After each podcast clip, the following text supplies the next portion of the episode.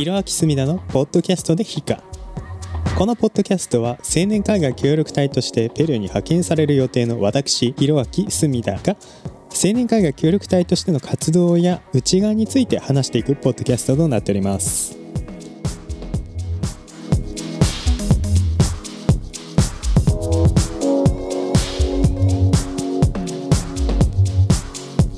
リスナーの皆さんはじめましての方ははじめまして。そうでない方はおはようございます。こんにちはこんばんは。ひろあきすみなのポッドキャストでヒーカの始まりです。ヒーカーは私2022年度7時代ペルー環境教育の隅田博明がお送りさせていただきます。本日のエピソードはこちら。青年海外協力隊が教えるリマの危険な地域。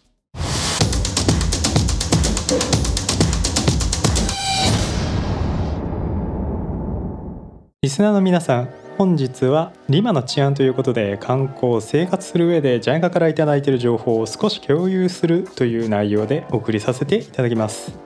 まああの危険な地域に関しては、まあ、特に危険な地域であるということで、まあ、他の地域でもうんスリだったりひったくりだったりそういったも軽犯罪ですね、まあ、発生しておりますのでまあうん、こう今今日話した話で、まあ、絶対安全にリマで過ごせるかって言われるとそうではないというのが一つあります。まあ、リマでも完全に気を抜けないということは変わりません。でそれを念頭に置いた上で本日のポッドキャストを聞いてくださると非常に嬉しいです。が一つ質問です。ペルーで最も治安の悪い地域というとどこの都市なのか皆さんご存知でしょうか？そうペルーの首都リマです。えっと、実はそれ以外にも VRAM とか呼ばれてる地域もあるんですけどそこは実はもっと危なくて、まあ、テロとかが起こってたりするんですけどまああの渡航制限がかかってたりして、まあ、普通の観光客が行くような場所では全くないので、まあ、今回の話では考慮は全くしていないです。ともかくとして。リマはペルーの人口の3分の1がね居住してるっていうこともありましてまあそれだけ人口が多いということは犯罪の発生率も群を抜いて多い都市でございます。ただまあ大きな都市だけあって比較的安全な地域とそうではない危険な地域っていうものが明確に分かれているっていう特徴がありますね。そのため、まあ、そういった危険な地域さえ避けることができれば、まあ、比較的安全に過ごすことが可能と言われております。でリマが危険な地域ですね。で特に観光客が気をつけるべきっていうのはあの国際空港があるカヨと呼ばれる場所。あとはリマック川と呼ばれる、まあ、川があるんですけど、まあ、そこを北に越えた先にあるリマックと呼ばれる地域ですね。あとはラ・ビクトリアというところが危険だと一応伺っております、まあ、それ以外にもいっぱいあるんですけれどもまあそこはもうもう何というか中心街から完全に外れてる場所ですのでよっぽどのことがない限りはいかないと思います。まあ他にもあるんですけどね、まあ、観光客の行動範囲で危ない地域はここの辺りかなって思ってます。でまあそこまでではないんですけれどもあの多分観光客の方がよく行く旧市街と呼ばれる場所ですね。セルカドリマと呼ばれる場所なんですけどここは観光客も多いんですけど、まあ、それ以外の人も多いです。でそういった人を狙っての軽犯罪が非常に多いそうですね。薬がよく発生するらしいんでまああのうかつな行動だけ取らないようにしていただけたらまあ大丈夫かなと思います。ただどこも夜は危ない、まあ、日が落ちるとどこも危険度が増すと言われてますので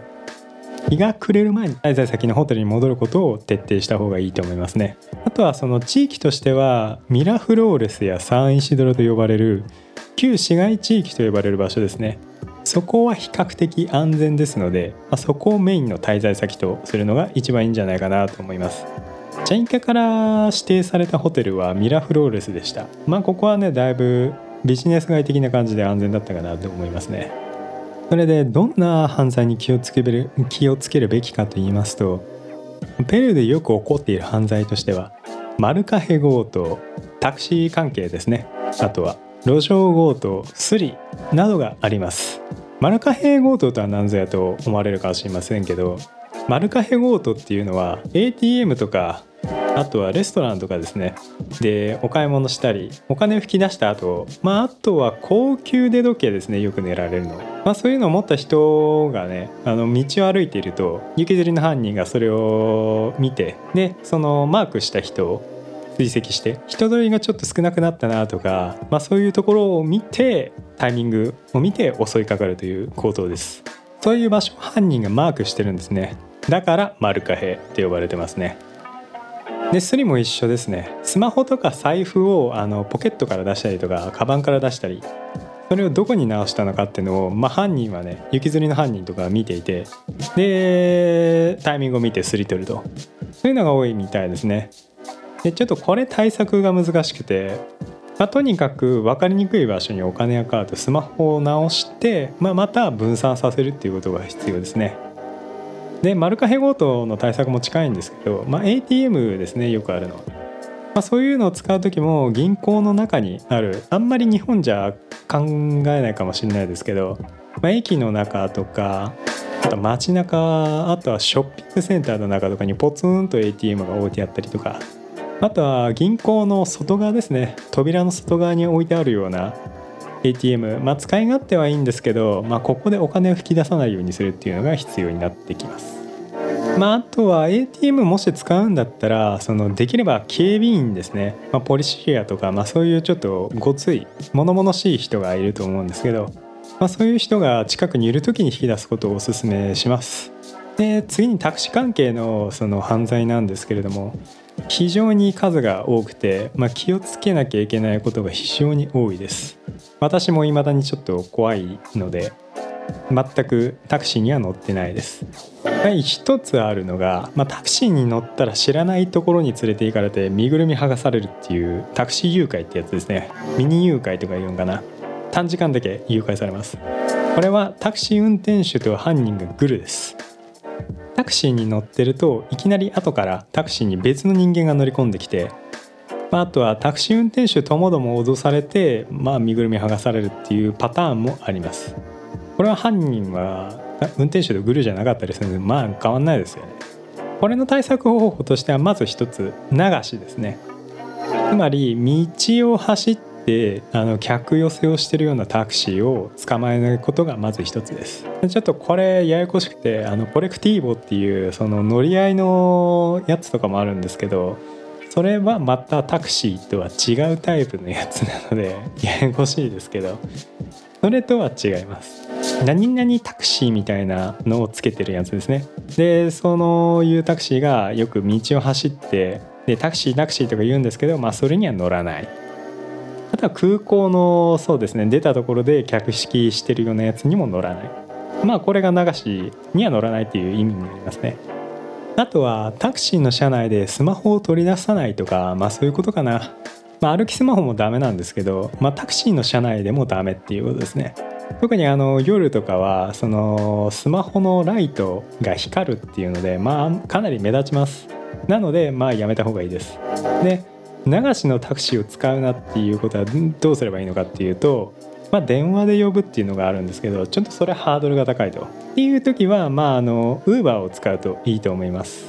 これを推奨されてますね。まあ、あのチクラ用配車アプリがちょっとサービス適用外で Uber とか使えないんで関係ないんですけど、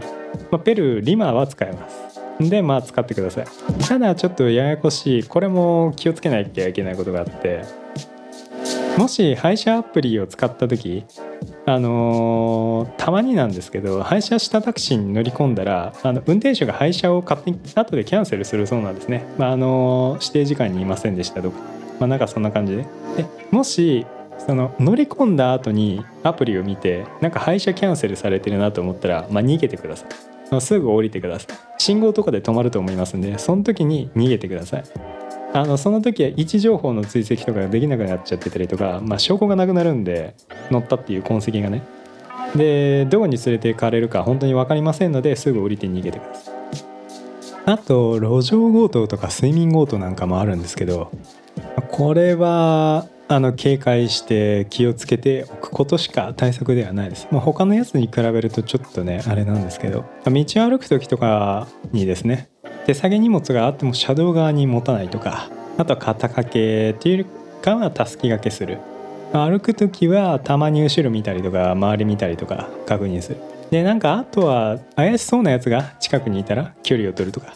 そういうことが必要になってきますね。で私もなんですけどチクラ用で道を歩く時は後ろたまにね見たりしてます。どんなやつがいるかなとか。23人とかでちょっと後ろ歩いてるやつがいるとちょっと警戒しますね、まあ、同じぐらいの速さで歩いてくるやつとかは一番怖いかなと思いますなんかあのついてくるような感じ、まあ、私の父は昔アメリカに住んでたそうなんですけど、まあ、その父からここに来る時にですねアドバイスとして、まあ、同じ速度で同じ方向を向いて歩いてるやつは特に気をつけろと言われてまあ、ちょっとそこは意識してます。であとはその二度と起こることはないと思うんですけど、まあ、テロ事件もペルーでは起きてます。しかも日本人を対象にしたやつがですねそれあの日本大使館襲撃事件だったかな。でも過去にペルーでは日本大使館があの襲撃されて立てこもりが起こったことがあるんですね。ちょっと私の年ぐらいだとギリギリニュースになってなくてなってたかな。いやでも小さい時ぐらいのはずなんでな覚えてないですね。1996年にあの在ペルーの日本大使館が占拠された事件がありました。内容としては逮捕されてるテロ組織えっとね MRTA ねだかな。ちょっと正式名称は忘れてしまいましたけども、まあ、そのテロ組織のメンバー解放と当時のペルー大統領アルベルト・フジモリアルベルト・フリジモリさんはご存知かもしれませんが日系のペルー人です。まあ、その人への要求ということで日本大使館を占拠したと。まあ、ともかくペルーではまあ、まあ、汚職があるっていうのもありますけど、まあ、選挙や政治家絡みの事件も非常に多いです。特に大統領選挙のタイミングではまあ暴動がね起きるっていうのはまあ南米の常なんですけど、まあ、あの特に外務省が提供する旅レ旅レジだったりとかあとは在留届ですね。旅行だったら必要ないと思うんですけど旅レジの方とかですねは登録してちゃんと安全情報をまあ確認しておくということが非常に大切になってきます。暴動とかあるとねもうちょっとどうしようもないですからね。でもまあいきなり起こるんだよね。ストライキとかそういう抗議活動とかですね、まあ、くれぐれも日本とは同じにいかない同じじゃないっていうことを念頭に置いてリマへ行ってもらうことが必要になるかなと思います。また近年ですとそのベネズエラが経済破綻したんだったかな。あのそっちの方から難民がねどうもペルー国内に流れ込んできてるそうなんですね。でどうもねそっちの人はねさらにペルー人よりも容赦がないみたいでそのまあ犯罪の残虐性っていうかまあなんでいうか凶悪性が上がってるみたいですんで、まあ、ちょっと気をつけてください。あもし犯罪にあった場合ですね強盗とか、うんまあ、金を出せとか携帯を出せとか言われるんです。出せとか言われるんですけど、まあ、もし犯罪にあった場合も抵抗しなかったら無体に何もされません。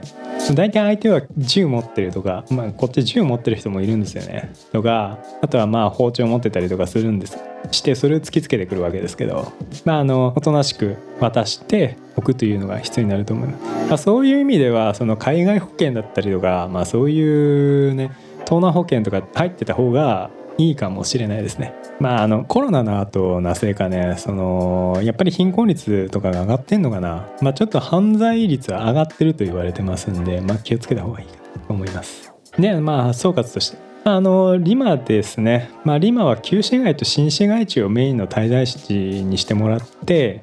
まあ旧市街は特にあのスリとかが多いそうな気をつけて。まああのあとは危険そうな路地に入らないってことですね。まあ一人だとやっぱり発展途上国かどこでも危険だと思います。まあできれば連れの人がいたら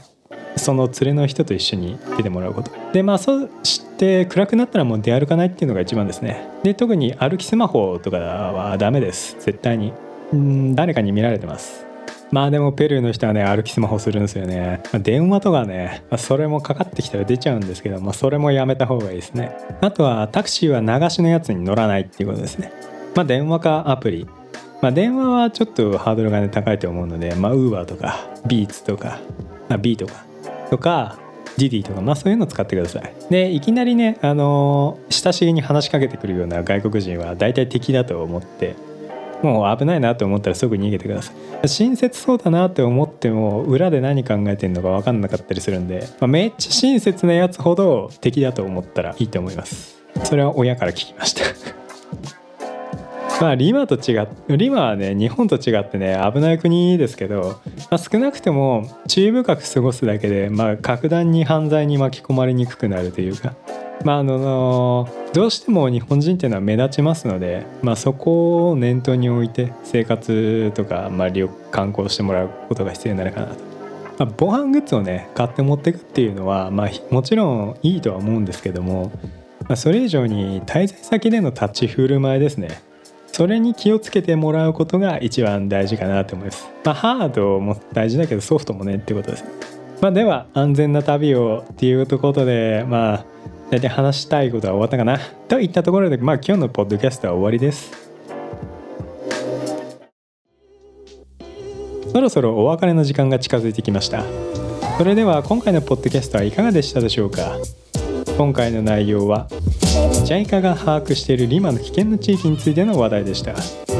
このポッドキャストでは概要欄に質問箱サービスへの URL を記載しています。またアンケートも随時集計しております。何かコメントがいただけるととても嬉しいです。面白い役に立つなと感じたらこのポッドキャストのフォローよろしくお願いいたします。もちろん拡散の方もよろしくお願いします。是非してくださるとありがたいです。ではまた次回。アスタルエゴ